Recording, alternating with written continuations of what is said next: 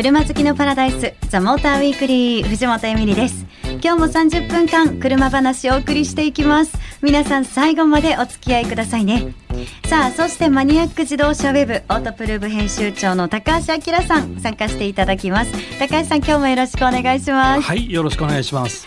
あのー先週かな？高橋さんちょっとお休みされてましたけど、ええ。ちょうどですねあの年末ジャンボの話をしました。うんはい、うん。毎年恒例となっています、はい。年末ジャンボが当たったら皆さん何を買いますか？っていうやつね、どんな車を買いますかっていう。でうん。今年もやろうと思ってまして、うん。ぜひあの皆さんがねあの皆さんからの意見も教えていただきたいななんて思ってるんですけど高橋さんだったらどうかなと。ね。いきなり？いきなり何を買いますか？一等いくらだっけ一等7億円。7億円。前後賞合わせて10億円です。10億円。はい、ね何買うか？何買うか？いやー車買わないでねうん。翌年宝くじか。ちょっと待ってあのねそう言うと思ったんですけどそれすごくよくわかるんですよ現実的に。在そう在宅でねわかるんですけど。7億円分買えばさ確実にまた当たるんじゃないの？いやそうだけど でもダメ。それはでもテーマができなくなっちゃいますから。何買うか？何か買うか。でね私もうん考えてたんですよずっと。私だったらどうしようかなと、うんうん。で私はもちろんその回の時に放送の時に言いますけどふって思い浮かんだのがチェロキー直さなきゃなって思って それ数万円で治るんじゃそないの？うなのそうなの。だからやっぱりお金を使うっていうことがわからないわけですよね。使い方が難しいよ使い方ねがわからないなと思いました、まあただあの夢を見るということが大事ですので、うん。でまだまだ皆さんからのメッセージをお待ちしてますから。はい、はい。皆さん面白いメッセージ待ってます。よろしくお願いします。さあそして本日はですねゲストに丸もあきこさんをお迎えしてお届けしていきたいと思います。皆さん今日も最後までお付き合いくださいね.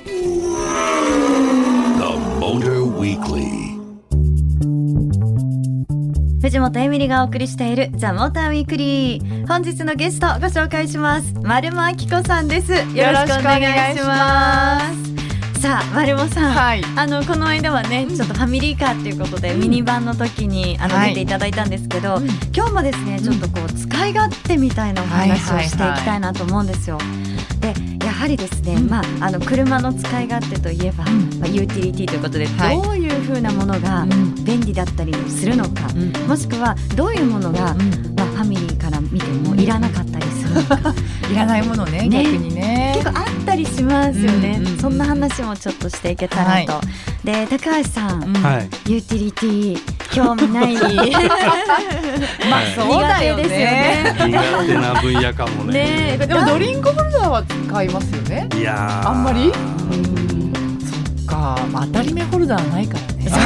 よく覚えてる。渋滞そうなんですよ。当たり目当たり目はでも当たり目をホルダーに入れられてたらずっと匂い充満しそうで嫌ですけど。そうでもねドリンクホルダー面白い話、ん。あのすごい昔の話なんだけど、アウディジャパンのね商品企画の青木さんという人から聞いた話なんだけど、当時のアウディで、うん。アウディ A4 を日本に入れようとした時に、うあのドイツ本国から日本側の要求何かっていうのがあって、ん。その時日本からドリンクホルダーをつけてほしいって言ったら笑われたって話を聞いて。何何って言ったらねそのやっぱ日本人はその高速走りながら飲み物飲みながら運転するのかとうん。いうことに驚かれたんだって。向こうはねこっちはやっぱ当たり前のような感じだけどやっぱ向こう平均速度が高かったり、うん。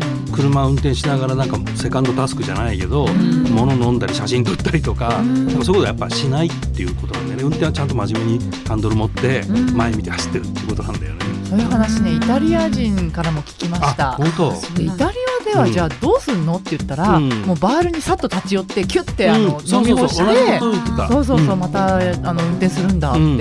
運転しながら飲まないってそうな言ってましたよ。いやー車の中で食べるポテトとか美味しいんですけど、ね、美味しいよね。ポテトホルダー必要だけどな、当たり目も美味しいよ。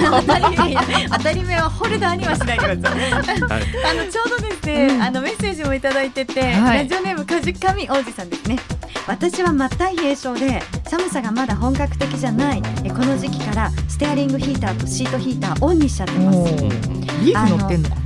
ね何乗ってるのかな書いてないんですけど、ねあのもっと言うとアクセルとかブレーキなどペダル類にもヒーターの機能が欲しいぐらいなんですよっていう。裸足で運転してんのかな？っていうね本当でもステアリングヒーターシートヒーター、うん。これはやっぱり便利ですよね。欲しいね。うんうちシートヒーターしかないからステアリングヒーターは本当に欲しい。も私あの体験したことないんですまだ、うん。ステアリングヒーター。すぐあったかくなるんですよ、うん。あそうなんですか。そうだから冬はねうんいいと思います。だから夏にもステアリングクーラーも欲しいね。こん。なあ汗かくほらキンキンにあの暑くなっちゃって持てないぐらいになっちゃうじゃないですかそうかそうかーそっかそういう時冷やしてねくれたりとか。いいですよね。うん。あねえシートクーラーはね最近ちょっとポチポチ出てきてるから、うんースうんうんテアリングクーラー欲しいな。うん。結構この使ってみると必需品っていうのはあって、うん。ね。もう今やね例えばその充電なんかも車のそう中でやっていうのは。USB ジャックがないとちょっとね不便ですよね、まあ、あとはあの子供ができてからすごく思ったのが、はいドリンクの保冷機能っていうのは結構ついてる車多いんですけど、う保温機能っていうのがなかなかなくってはいこれエクストレイルにあるんですけどね。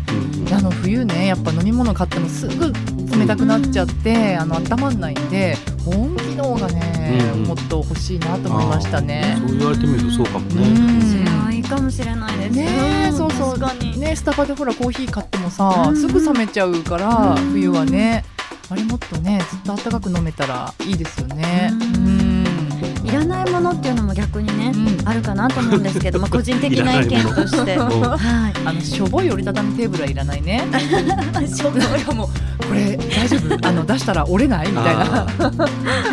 あ逆合成がなくてそうガタガタガタそうそうそう。うん 音がするみたいな。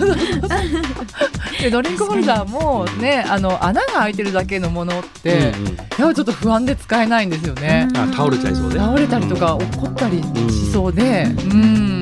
まあちゃんとこう下にねあの押さえがあるものしか使いたくないなと思いましたね。うんかドリンクホルダーもそう考えると、うん。ただついてればいいわけじゃなくて、やっぱそこにはその使い勝手みたいなのがね、うん。あのちゃんとこうあるんだろうなと思ったんですけど、うん。私あの使い勝手が良くても欲しくないのは、パフュームはいらない ですあれ？ね。使い勝手っていうかまあなんかおもてなしなんだろうけどちょっとやっぱり欧欧州の車の香りはちょっと日本人には合わない合わないんですよね。いや私日本人香だな水のと文化の違いだろうね。そうそうそうねそう。ね。あのもてなされてるのかもしれないんですけど 逆に酔っちゃうんですよね。ちょっと窓開けていいですか？みたいなね。全開あるあるある全開みたいになっちゃうので。んうんうんうん結構これっいつもて結晶の濃い人と一緒に乗ってる感じだよね。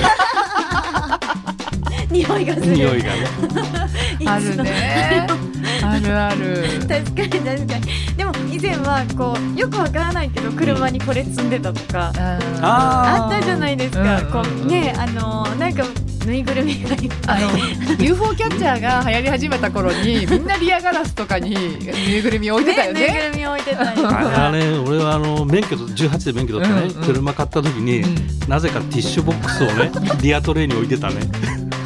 あれはね流行ったんだよね。そうそうそうそう。意味ないんだけど。運転してて届かない。届かない。しね。でカーブ曲がるとなんかゴロゴロゴロゴロ。動くしね。なんで積んでたんだあれ何だったんでしょうね。流行ってましたよね。なそう。なんかでもきっと。みんな積んでた。うん。そうそうそうそう。でなんかあの友達のヤンキー元ヤンの子から聞いたら、いはい。そのティッシュボックスにはい。こう手縫いでカバーをね、ええ彼氏のために作ってあげるのも、ええちょっとヤンキー界では流行ってて。なんかアプリケあのフェルトでイニシャルをアプリケしたりとか。そうなんだ。なんかすごく流行ってたらしい。詳しいですよ。いやでも、あのまあ、今ね本当軽自動車をはじめとしてどんな車にもなんかティッシュボックスが入る、えっと、ティッシュが取り出せるってスムーズに取り出せるっていうのが売りの車ってあると思うんですけどスズキのねスペーシアの開発の方に聞いたんですけど、そのティッシュボックスって結構日本にもう何種類ってあるんですってその箱の形から薄さから。だからそれを全部買ってきて、もう会社の机の上がティッシュボックスだらけになっちゃって、毎日来る日も来る日もねティッシュを出しながら、あこれはちょっとダメだとか、もう開発にすごいねやっぱあの苦労があったみたいで、あれスペシャル確か天井かなんかで天井から取れるんですよ。そうだよね。うん。便利ですよね。使い勝手はいいよね。いい。うんでもその裏にはやっぱ涙ぐましいね開発の苦労があるんだなと思っへて。そうですよね。うんとそれをねこう。本当にベストな形で、うん。あのなんかこう提供してくれるっていうのはすごい苦労がそうそうそう。あるんですよね。ね、あとほらエミリちゃんがお気に入りのあの、うん。ワゴン R のアンブレラホルダー。はい、あれだってね。はい、もうみんなあれ笑ってたけど CM だってほら、ね。使われてるじゃないです確かアンブレラ。あれは最強ですよ、ね。だってもうあのねアンブレラ濡れてるアンブレラ入れて、うん。外に水が排出されるって、ね。雨水が素晴ねらしいじゃないですかそうそう。絶対必需品。ううんんとね思ったりしね、あれあのトヨますけど、タのポルテットスペードにもあるんですけど、はい。やっぱね水が排出されるまでにはなってなかったと思うんでいやすごいです考よえましたよね。ねうん。そういろんなねこう思いがあって開発された、うん。本当に使い勝手の良さなんですけどちょっと後半もですね、うん。あのそんな思いを知ってか知らずか いろんなお話ししていきたいと思います。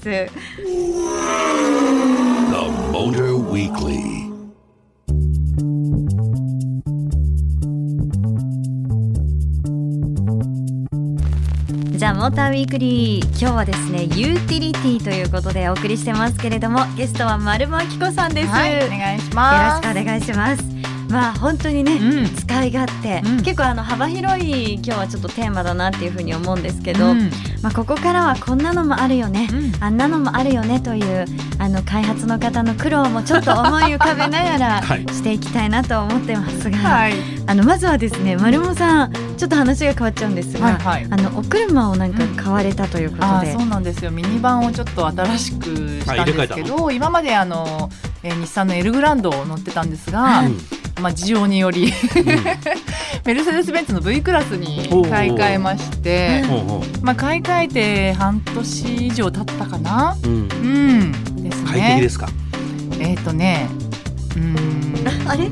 あ あれどうしたんですか？使い勝手の面、まあ、ユーティリティの面でいくと、うん。エルグランドが恋しいかな。やっぱりね国産ミニバンって素晴らしいんですよ。至れり尽くせりだよね。もう至れり尽くせりでねまずねドア開けるときにねキーをいちいち取り出さなきゃいけないっていうところがもうすでにちょっと子供がいると不便でそっからやっぱりねなんですよ。今なんだっけ？セレナとかは足蹴り込むと足でもね、開きます自動で焼いたりとかねうん。あるしそれがね鍵で開けるとなるとね。もうなんか本当戻っちゃって昔に戻っちゃったなみたいな感じだし あとシートアレンジがね、まあ、国産のミニバンって素晴らしいじゃないですか。操作性もねうん。ペタってなるし、取り外し式ですからね。外したシートどこに置くねんっていう。しかも一脚が30キロぐらいあって重い。んだよねあれもうぎっねくり腰になるかと思いましたからね。あの一回外して二度と外してません。あれうんトゥーランもそうだもんね。そうだね。脱着式なんだよね。なぜかいやあのだからちょっとびっくりしたのは、うん。ねもう V クラスといえば、うん。もう高級な感じじゃないですか、うん。であの私のちょっとね古いチェロキーと比べちゃいけないんですけど なんか似たような経験を丸尾さんそうされてるなと思って。まあ、ただ、うん。あのなぜ V クラスを選んだかっていうと、はい。あのこのクラスの L クラスミニバンでその、まあ、追従機能 ACC がついてるのがうん。V クラスしかなかったんですね。うん、その買った時点でタイね。ミングがね。タイミングがそうそうそう。で、まあ、安全性第一うんで選んだっていうのはありますし、うん。あとはその私たちって鈴鹿往復とか、うん。仙台往復とかちょっと日本全長距離乗るんでやっぱ長距離巡業家族だからね。そうなんですよ。やっぱその長距離乗ることを考えるとやっぱ快適性は素晴らしいですね、やっぱその合成感とか、うん。そういうのはすごいと感じます。そうですようん。ね、あの車高的にはあのエルグランドより全然高くなったのにもう車高が高い車を運転してるっていう気がしないの。うん。やっぱ重心がベタっとこう低くて、うん、コーナリングとかも全然不安がないし、うん、そこは良かったかなと思いますね。だからやっぱりその考え方がうんもともとの。まあそうね。うん。違うのもあると思うんですけど、ううんんうん。なんかこうねあのもちろん何を選ぶかっていうのもあると思いますし、うんこう輸入車は輸入車のうん。こう面白い装備みたいなねいいところっていうのもあって、うん。私あのユーティリティでもあこれってなんか輸入車っぽいなって思ったのが、あのミニのですね、うん。えっとコンバーチブルに乗った時に、はいはいはい。あのオールウェイズオープンタイマーっていうのがあって、うんうんそのオープンにしてどのぐらい走ったのかっていう時間をうん。積載してくれるっていう機能があるんですよね。そうそう自分が買ってから、まあ、乗ってからどれだけの時間オープンにしたのかが分かってでこうミニのねユーザーさん同士で会った時に、うんあそんなに走ってるんだとうか、んそういうこう会話ができるでこれをあんまり日本車ではこういう機能って見たことがなくてそうですうんね。うんなんかとってもこう輸入車っぽいなって思ったりしましたね。なるべくうん屋根を上げて走りましょうってそうそう、ことなのかうんな。はい、なんかそれを楽しみましょうっていう。屋根の開く車乗ってるじゃない？はいはいはい。あれはですね、開けたいんですけどね、一人が多いので、もう寂しいこと言わないでください。なかなか開けられない日が続いておりますけど、一人だと開けられないの？なんかね、あの寂しえくかっこいいじゃないね。まあ女性一人でロールバーー結構注目されちょっとちゃうやる。気だなみたいな。全然関係ないかもしれないんですけど、こうライト。うん。ねこうピカッとこう照らすライト。あれもだいぶ日本と輸入車違うなっていう感じがしたんですよ。インテリアのライトですか？はいインテリアのライト。ああの例えば BMW7 シリーズの時にあのウェルカムライトカーテンがついていてああの料理する時に足元をこう照らしてくれる。うん。でなんか輸入車であったりしてあこれはまたおしゃれだなっていうふうに思いましたけど。ねでもこう日本車の高級車だったりすると、なんかこうアンビエントライトがうん。何色も選べたりとか、うん。ベルファイアなんかすごいですよ。そうですよね。うん。確かにねあちょっとのムーディーなねうん。感じで。ークラブ。そうね。いやなんでそんな表現クラブ行ったみたいな。お姉さん出てくる感じじゃないの？あそっちか。うーんまあなんかね、うんなんちゃらホテルかなみたいな。でもシートもすごかったですからねあのねエグゼクティブ、そうね。アルファードでしたっけ、うん。もうあのオットマン電動オット電マン源もついてるしね。うん。ああいうのはやっぱ日本的だなと思ったそうやっぱね日本の車って、うん。そのまあ収納だったらその入れるものとか、はい。すごい想定して、ねであのシートだったら使う人が何を求めてるかってうん。すごい想定してうん。作り込んであるなっていうのはね、うん。うんめっちゃ感じますうね。ん。うん。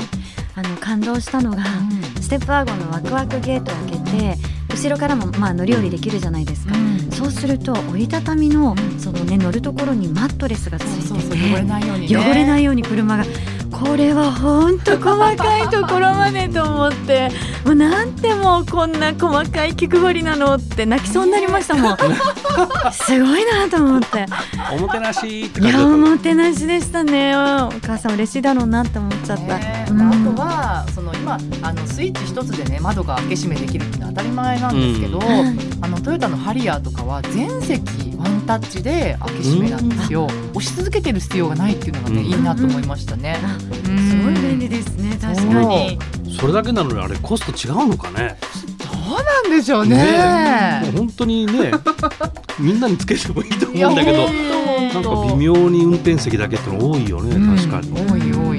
でもさすが高橋さんはコストの面が気にな こちょっとあの立場がね立場がこう一歩こうあのメーカーに近いっていうそうかですね、あの番組プロデューサーでもありますからやっぱねいろんなことをこうあのいろんな面から考えてはい。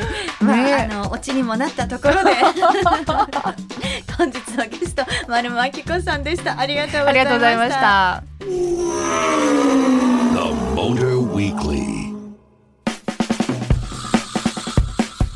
お送りしてきました。ザ・モーターウィークリーいかがでしたでしょうか？いやーなんかユーティリティ、面白かったです。面白かった？結構いろんな話が出たなと思ったりしましたけど、うん。それぞれ皆さんの考え方も、まあ、それぞれ違うから、惹かれるところも違ったりしますしね。あの皆さんはねいかがでしょうか？もう12月っていうとねもう慌ただしくなりますからそういう時にこそ車に乗っていてこういうのあったら便利なんだけどなっていうの、うん。あったらぜひ教えてください。えメールアドレスは tm アットマーク fm 横浜 .jp ザモーターの頭文字 tm に続いてアットマーク fm 横浜 .jp でお待ちしてます。え採用された方には番組オリジナルステッカープレゼントしますたくさんのメッセージお待ちしてますね。